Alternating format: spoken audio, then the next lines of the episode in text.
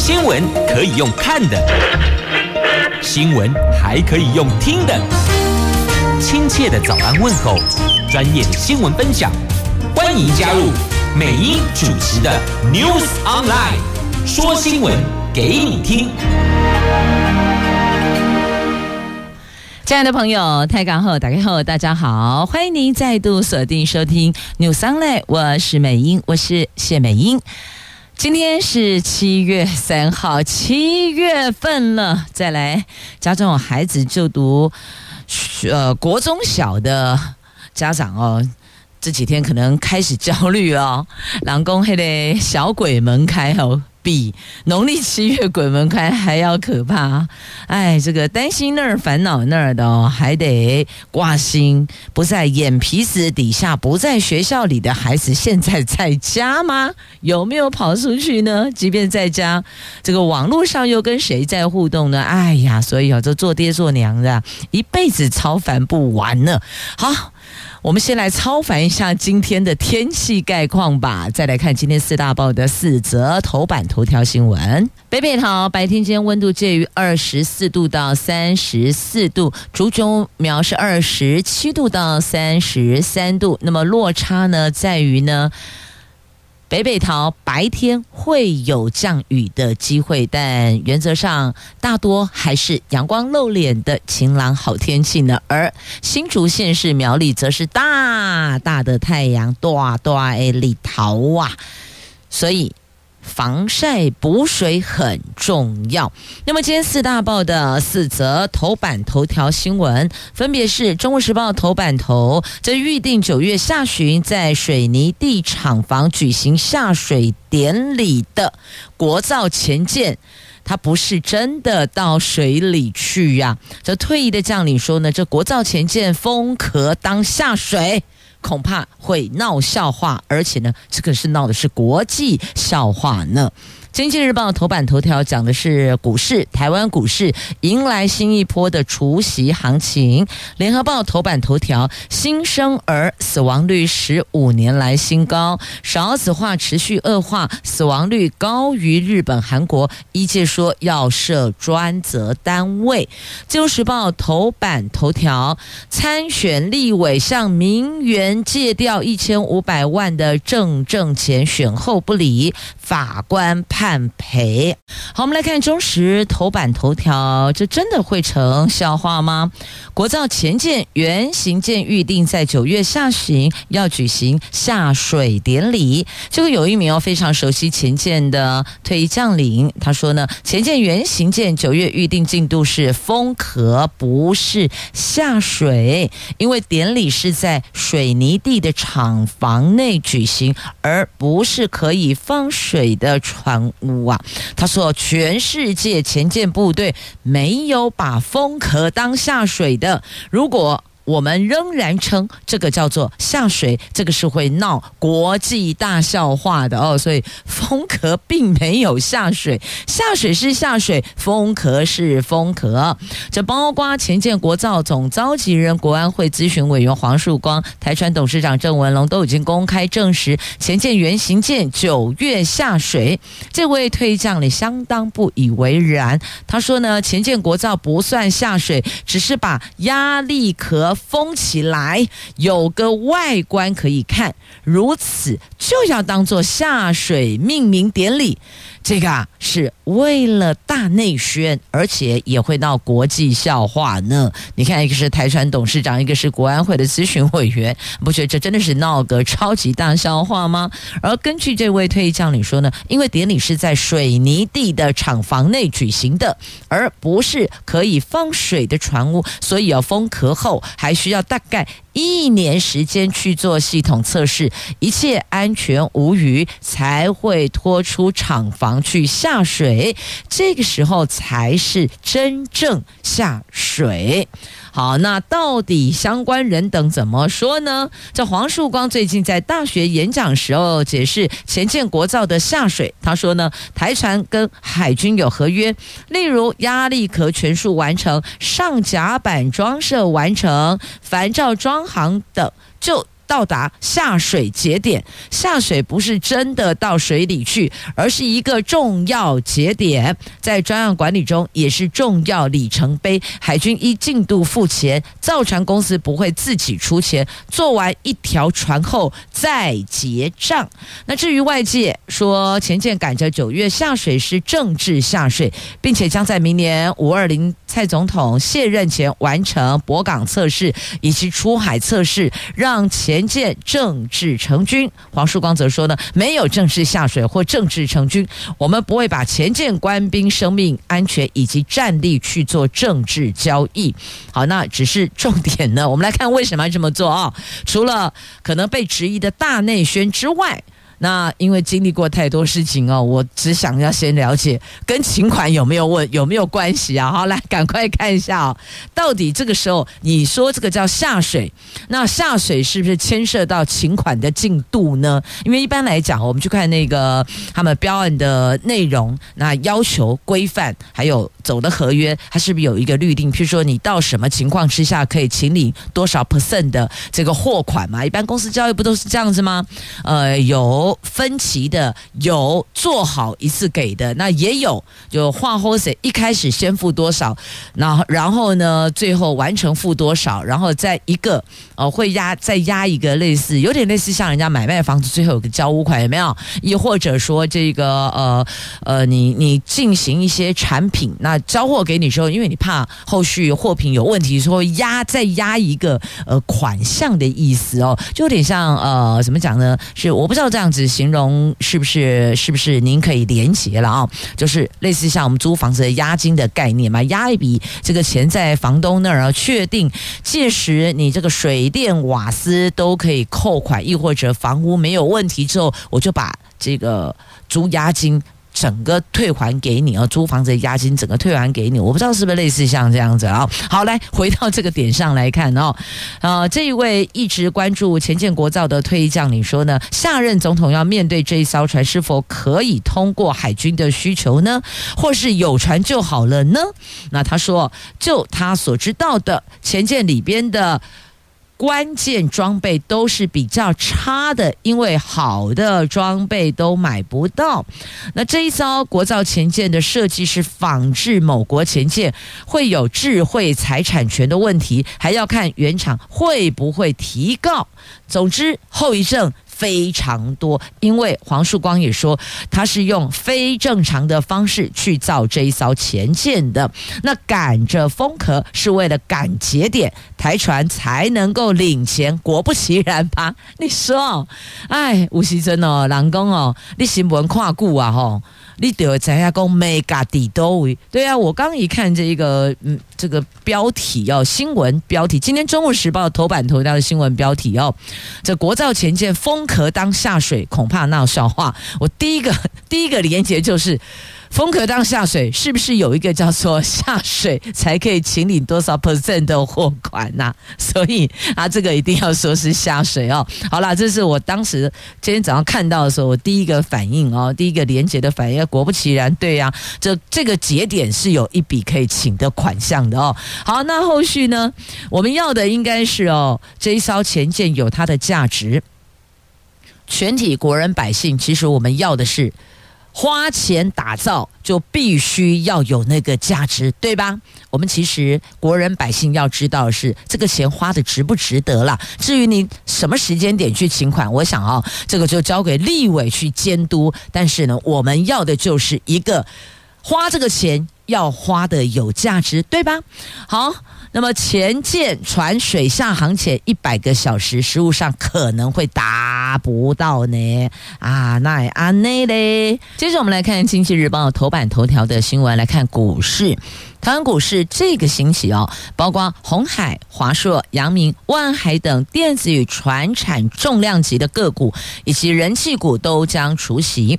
随着长荣上个星期五六月三十号除息第一天涨停锁死，大举提振市场信心。法人看好这个星期哦，台湾股市将会有新一波的除息行情，有望引领指数收复一万七千点。受到人民币等亚洲货币持续的走贬，美国有意扩大管制 AI 晶片出口大陆等等的负面因素干扰，最近啊。我们股市涨多修正，指数贯破一万七千点跟月线支撑。不过呢，第一金投顾董事长陈义光、联邦投信投资长吴玉良，他们都认为哦，我们股市还是具有高值利率的优势，仍然是国际资金重点布局的标的。他们看好台湾股市仍是国际资金簇拥的原因，主要考量全球利差交易盛行。目前美国两年、十年期公债殖利率利差已经扩大到一。百个基本点，加上日本央行持续推动量化宽松，跟美债殖利率动辄来到三四百个基本点，在利差没有大幅收敛前，台湾股市的高值利率诱因是国际资金。重仓的关键市场啊，所以呢，看起来我们还是哦有机会、有希望的。那上个礼拜我是长荣除夕第一天就亮灯涨停，对，接下来包括了阳明、万海等海运股，还有鸿海、华硕、和硕、伟创、世界国巨等权值股的除息行情有激励效果，有望启动台股新一波的除息行情啊。所以看起来啊，这个星期还是蛮有希望的，蛮有希望的。好，那下半年的油价市场看空啊。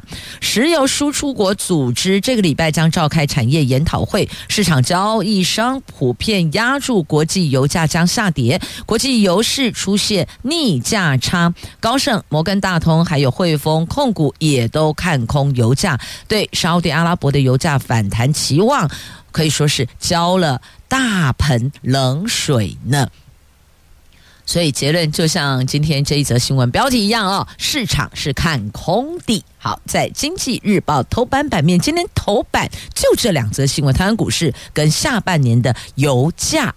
接着我们来关心少子化的问题，当中有一环是新生儿死亡率创下十五年来的新高呢，而这原因。不外乎大致分为三大原因：第一个，遗传基因或是染色体突变；第二个，早产；第三个，意外事故。那意外事故当中，又和新生儿趴睡有关系呢？在今年前五个月，我国新生儿出生数比去年同期减少了千余名，全年人数恐怕会再创新低。在少子化趋势持续恶化的同时，去年我国婴儿死亡率千分之四点四，创下近十四年来的新高；新生儿死亡率千分之二点八，是十五年来的最高。所以一。且大声疾呼啊！政府应该要尽速成立专责单位，并且要建立新生儿死亡资料库跟死因回溯分析，降低新生儿死亡率。那对于新生儿过世，其中有高达三分之一是在出生后一天内死亡。卫福部长也是妇产科医师的薛瑞元在出席会议时说，这包括部分新生儿先天性异常导致。第二孕期人工流产，这第二孕期就是第四个月到第六个月，或是呢许多县市补助活产胎儿，而引产孩子可能。就会哭一声，接着死亡。但是为了要申请补助，所以呢会先写活产，再写死亡，可能会造成统计上的偏差。这个必须进一步分析研究，真正在出生后一天之内死亡个案的死因啊。那么，儿童健康联盟理事长林志佳说呢，去年只有十三万多名的新生儿，这个数字真的很吓人，而死亡率又高于日本、韩国，问题这么的严重，可是却没有人负责，到现在还找不到主责单位呢。他曾经向行政院长陈建仁建议成立专责单位，陈建仁也同意，并且交给卫福部进行评估。但是呢，卫福部给的回函却是暂时不考虑，所以呢，林志嘉理事长说：“这个政府怎么可以回这一种文呢？这个是不对的，应该是要回复说慎重决定成立专责单位，但怎么成立要好好讨论。结果不是给你四个字：暂不考虑呀。那卫福部发函的时候，当时哦，卫福部长在瑞士，相信他是有心要做事情，但是呢，新生儿死亡率偏高，究竟谁该负责？如果说整个政府体系都没有人要负责，这个是说。”说不过去的，但是呢，当面跟薛瑞元谈这件事情，建议这件事情的时候呢，薛瑞元没有表达任何的意见呢，不知道他顾虑的是什么，考量的是什么。其实如果有考量、有顾虑，基本上是可以表述的，可以说出来的。啊，到底怎么个回事，或是我们还要再去评估哪一个环节，或是有哪个现象要再做进一步的研究分析，这个其实都可以讲的哦。你不哭不笑不点头不摇头，没有表达。意见，呃，没有 yes or no，然后就离开了，这确实会让现场的人哦，这留下一团迷雾啊，到底是方向是要还是不要？那到底是这个进一步评估，还是暂时就不考虑？它就已经是个句号了，就已经是个结案了呢？那。新生儿紧急处置健保将给付，那再来哦，要提醒所有的新手爸妈，防婴儿猝死，安全睡眠环境绝对是关键呐。这国内少子化问题这么严重，新生儿高死亡率是重要因素之一。如何降低新生儿死亡率，这个确实是当务之急。那么有一场这个研讨会，就是针对这个降低新生儿死亡。率所进行的研讨会，那根据这一次研讨会上的资料显示，在新生儿死亡第三名原因是意外事故，许多幼儿因为趴睡，结果导致猝死。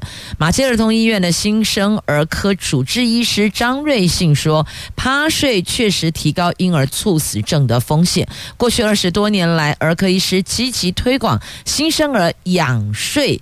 一岁以下禁止用枕头等安全睡眠环境，希望减少悲剧发生啊！所以呢，新手爸妈哦，可能这一环要再特别的请教儿科医师，要怎么样？可以给孩子一个安全睡眠环境啊。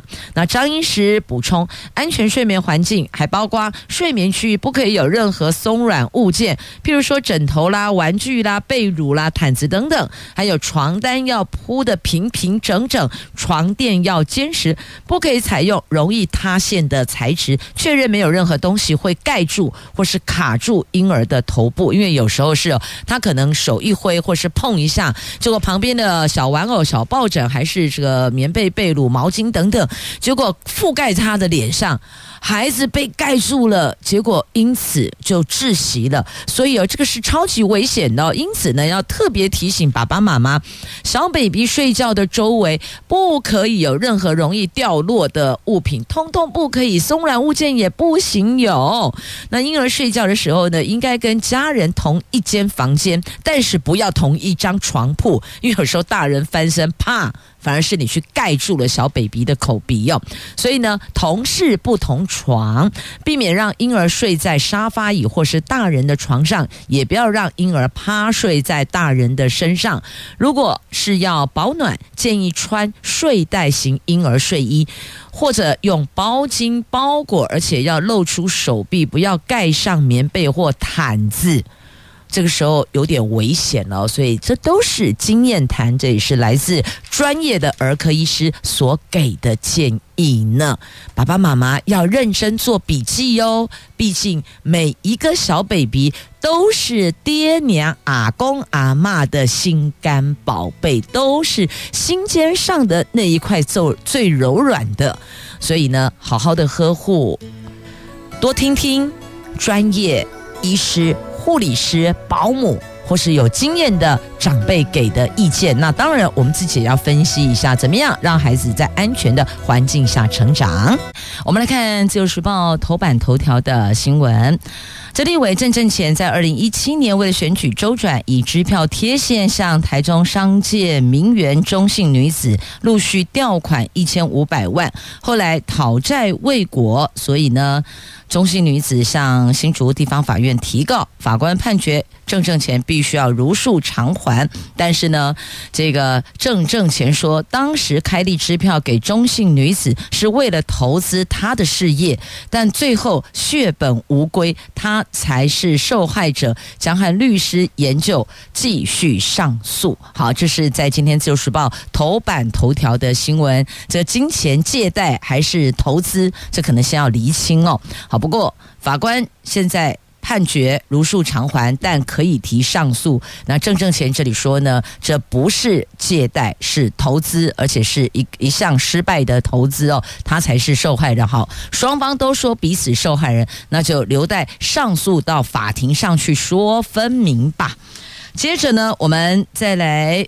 关心在今天中时头版下方的新闻，我们来看这个弃农种电。现在我们看到很多的农地通通都来种电呐，可能会造成全台湾粮食生产拉警报呢。行政院为了加速发展光电，要松绑农地用途，但是根据农委会二零二一年的农地盘查，全台湾可以提供粮食生产土地只剩七十一万四千四百二十三公顷，比农委会主委陈其仲曾揭示的维护粮食安全目标下限七十四万公顷，已经是短少了两万五千六百公顷，所以学者忧虑农地跟绿。绿能发展将会影响台湾粮食安全，粮食自给率过低的威胁会因此逐渐的提高啊。那农地一再缩减，政府推动绿能，又以农地为土地解决方案，农委会遭到护地不利的批评。决定在今年年底推出农业用地政策白皮书，但是白皮书还没有完成，内政部已经决定要修正非都市土地使用管制规则，而且进入预告，将在周四截止。修正重点在放宽农牧、林业、养殖以及国土保安等使用地可以设置再生能源发电设施啊，所以以你看农委会动作还是慢了一。步呢？那对此呢？正大地政系的副教授戴秀雄说：“土地资源有限，农地与工厂、住宅都有竞争性。相较于经济部门订立产业创新条例、交通部门订立铁路法、公路法等等，农委会即便是提出了农地用呃农业用地政策白皮书，也无法解决用地冲突啊。”那台北大学都计研究所的教授廖桂贤说：“台湾是岛屿，在对。”对岸强大威胁下，大量农地让给绿能发展，将会影响台湾的粮食安全，粮食自给率过低的。威胁逐渐提高。那由学者组成的能源公正转型监督小组，赶在非都市土地使用管制规则预告截止前，将在七月五号，就是后天呢，礼拜三举办线上论坛，邀请为农委会撰写白皮书的学者出席讨论太阳能光电用地的争议，呼吁内政部跟农委会要三思啊。那农委会说呢，这农业用地政策白皮书会清楚说明，为了维持粮食安全，应该备有多少土地，也会对能源转型跟农地管理之间竞合表态。竞争合作哦，竞合表态，以及气候变迁下农地管理该有的相应调整啊。好，这个是在今天中时头版下方的话题哦。相信大家现在放眼望去哦，以前呢，甲嘎都与龙喜残，现在好像都变了，对不对？以前的农地现在看到很多，呃，不是变成基础哎，阿伯就是荒，就是荒在那里，也没有耕作啊。再不然，可能就变成现在讲。的哦，这绿地种电，所以呢，这个样貌都已经不复从前了。龙已经变就这样哦。那所以，请问您是否认同农地气农重电呢？我想这个部分应该还要再做进一步的去思考。如果我们最低最低必须要有七十四万公顷，现在都已经低于七十四万公顷，而且少了将近三万公顷，那请问这个？该如何解呢？接着我们来看《联合报》头版下方的新闻，这个跟核电有关系，不过不是我们这里的哦。来看一下，这乌克兰总统泽伦斯基说呢，俄罗斯拟要炸掉乌克兰南南部的这一座核电厂呢，冷却池埋地雷，恐怕会引发辐射外泄。但是呢，他所提的内容被。俄罗斯给驳斥的功，没这回事啊！则乌克兰总统泽伦斯基在七月一号引述了情报机构的资料，说俄罗斯可能准备在他们占领的乌南扎波罗热核电厂引爆炸药，造成局部爆炸，恐怕会引发辐射外泄，这个使得哦这一座电厂面临严重威胁。俄罗斯驻联合国大使他在声明中说：“没有这回事哦。”说泽伦斯基的说法是非常荒谬的，也否认。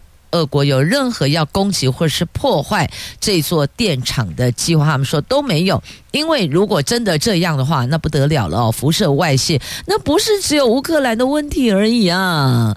遭受到伤害的周边，包括海域，包括附近的这个土地居民，通通都会连带受害呢。所以，到底有还是没有呢？泽伦斯基说：“是根据他们所掌握的情报机构的资料看出来的，这个事情就很大条了。那现在都闹上媒体了，我想呢，那两大国也不会放任不管的哦，就快引起安诺沟通协调了。那接着呢，我们再来看一下我们这里的核电厂哦。侯友谊说，核一厂能再启动就启动，在蓝营的造势大会上，他提出。”而且他说，在两岸政策上会跟着往前走。好，这是核一厂。不过呢，针对这个核一厂能再启动就启动哦，这其他人士也有不同的看法。所以有人认同启动，那但是也有人认同不可以哦。所以各方看法说法，有专业的，也有这个需求端的哦，都有。那这个事情该怎么样能够做到安全用电？用电不匮乏，其实这就是所有国人所期盼的。第一个，安全用电前于前提之下，用电不匮乏。其实我们要就是这两个哦。那再来，当然第三个就是成本降低了。那也有人说，如果完全都不用核电。通通不用核电，你采用其他的方式发电的话，成本都会提高。那我们必须要去思考是，如果因为这样造成我们用电的付出要更多，那是否您也愿意接受呢？就是因为成本提高了，当然一定会反映在收费上面嘛。我们每一度的电价也会因此往上调，大家是不是能够接受呢？我想讨论事情应该要客观呢，这天底下没有说，便宜又大碗，修够短袜够安全够不后遗症的，不太可能。所以我们必须要在这几个点上去权衡利弊得失，那做出一个国人能接受、安全用电、用电不匮乏。我想这个其实哦，这个蛮多方要去角力的啦。好，这后续呢，至少到目前为止有三组候选人嘛，看他们在这一块能源上面，他们如何去律定他们的白皮书。我们来看看他们要怎么做。那另外呢，就是哦，无论届时当选的是谁哦，因为现在就三组嘛，蓝的、绿的跟这个黑白花呃白的哦，蓝绿白，不管谁当选，我们一定要把他们所提出的政策白皮书好好解释，盯进度。一定要盯着进度，要往前行啊！那赖神主打蔡英文的正机牌，那么柯 P 呢？昨天则是挺进中台湾，做了一场千人造势活动哦。那么痛批执政党就是民进党哦，痛批民进党政府失能、大撒币、制造仇恨。那么赖神这边则是主打医师总统健康台湾。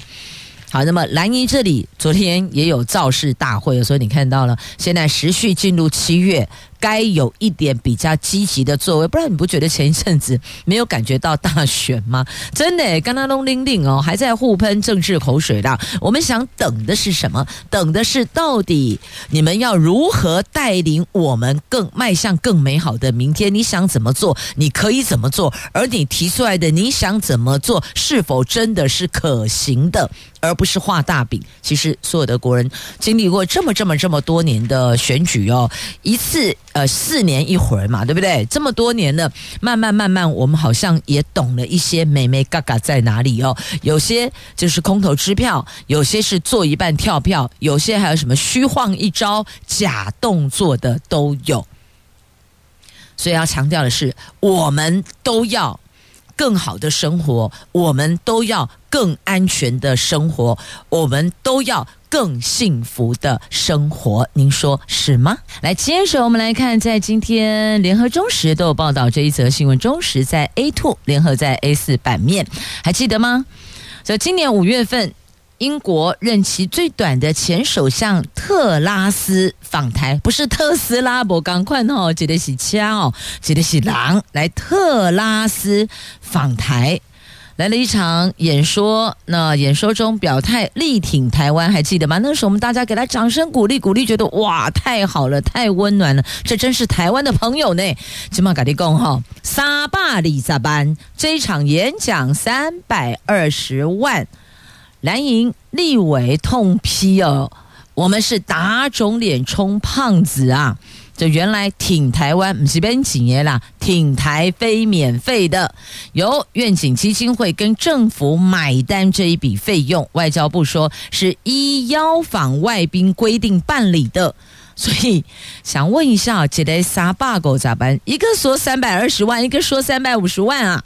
联合报 A 四版面三百五十万，中时 A two 版面三百二十万。好，不管三百二、三百五，这些钱全部都是国人我们所国库的钱嘛，哦，都是国人缴税的呢。不管是营业税啦，还是这个我们所缴的所得税啊，亦或者有其他的地方税等等的，不管，反正政府不可能自己生钱出来嘛，所以这些钱都绝对是来自税收。所以呢，要问一下阿奈，阿奈。安内嘞，因此哦，这个蓝营立委要求政府钱必须要花在刀口上，所有在野党立委都一致大声疾呼，不要陷入金钱外交迷思啊！我们以前就是花钱找朋友嘛，花钱买交情嘛，所以我们都知道，钱一旦没有再继续挹注，那个交情随时都可以停止。所以看来，这个花钱邀请特拉斯是事实，要不然外交部不会说我们都是依邀访外宾规定办理啊。那所以我想问一下哦，好奇而已啦，好奇宝宝想问一下，那么那么多团来台湾的。来自美国的，不管众议员啦、参议员啦，还是有什么国防委员会啊，是虾米喽，就直接来台湾呢？是不是每一个都有都每一个的成本都这么高呢？啊、这只是小小的提问哦，因为我不知道是不是这样子哦。但是从特拉斯这一场来看的话，想问问看，是不是每每一局都是大撒币邀来的？想问一下，是这样子吗？好，接着我们再来看一下，关心一下今天第一个，呃，就是 T Pass 上路。今天七月三号是第一个上班日，那台铁加派人力疏导，所以也想了解早上状况还好吧？今天上班日。大致顺畅，好好改立共大致顺畅。蔡总统将视察这个通勤月票上路第三天，可是因为是七月一号是礼拜六嘛，礼拜六、礼拜天到今天礼拜一第一个上班日，所以台铁说他们会加派人力疏导。那就目前为止了解的哦，到。早上，呃，早上就今天嘛，上班日，目前为止大致是顺畅的。好，那后续其实国人都是这样子，如果觉得真好用的话，觉得还不错用的话，可能就有更多的朋友加入。那如果更多人使用的时候呢？请问那个进出月台那个出入口那个闸票通道等等那些的动线，亦或者那个要不要赶紧在速度加快增设几座，避免。如果接下来有塞车的状况发生啊，好，那么接着呢，我们再来看哦，这是有关代理老师在今天联合 A 六文教版面。今年国小专任教师缺额大爆发，六都国小的一般教师就招了一千五百名，是近五年间平均招聘人数的一倍以上。有多个县市录取率更是罕见破一成。对常年苦学录取较真上岸机会的教师当然是好事了哦，但是的教学现场还是有育婴留停就留职停薪的，或是事请假的等。代理教师的需求，有校长怕代理教师荒加大，也有县市提早备战抢人，就怕八月底开学，结果开了个大天窗啊！随着疫情趋于和缓，各县市的较真教师甄试教甄如火如荼进入复试阶段，不少县市今年一口气将疫情年缺额补齐。由于国教署今年严格要求各县市应该让代理教师调控员额降到百分之八的法定上限，近五年平均每年国小教师录取人数落在一千五百人到一千七百人之间。今年桃园国小教师甄试却开缺了八百零六人，其中一。班教师就占了五百名，是六都最多的。虽然全国小学教甄缺额有望突破五千人，新血进入校园有助于教学现场的新陈代谢，可是呢，却藏着另类隐忧呢。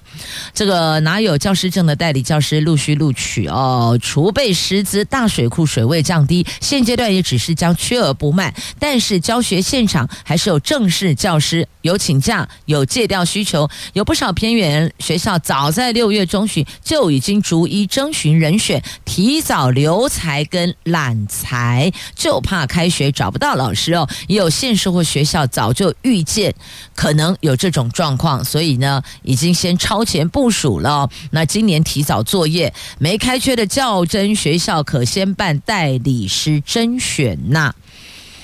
那现建议了啊，有人建议呢，就目前。国高中教真缺额少，如果怕找不到代理教师，教育部应该考虑提升二招教师待遇，让修过中等教育学程的教师能够以完整薪资来小学教育阶段支援。那代理教师考上正式教师，对教育现场绝对是好事，但是流动性大，对学校的稳定运作会有影响的，就怕未来因为大开缺而出现断层，应该是要。稳定开缺啦，所以呢也是存有隐忧的。好，总之要给校园有稳定的师资，那么才会有稳定的教学品质，孩子们的受教权才不会因此有折扣。好，暑假到了，也是戏水的高峰期，那科技防溺可以帮大忙哦。新竹县试办山区暴雨警示讯息，选定容易吸引游客戏水的内湾及油树下游螺溪，配合气象局将灾防告警简讯运用在防溺工作上。那桃园市则是利用远端遥控救生圈，快速协助溺水者获救，提升救溺的效能。所以。重点有没有画到重点？戏水高峰期，暑假啦，所以呢，亲爱的朋友们，回去一定要了解孩子们，如果跟同学结伴出外消暑，怎么个消暑法？如果是要戏水，到哪里去戏水？务必务必一定要寻求是政府公告。OK 的，可以的，没问题的地方戏水，千万不要到告诉你不可以下水的地方，你还硬要往险中去，那真的出了事儿，谁都救不了你呢。好，这是最后最后特别要提醒的，每年暑假都会有这类型的遗憾事件发生，希望今年不要再发生了。我们明天再会了，拜拜。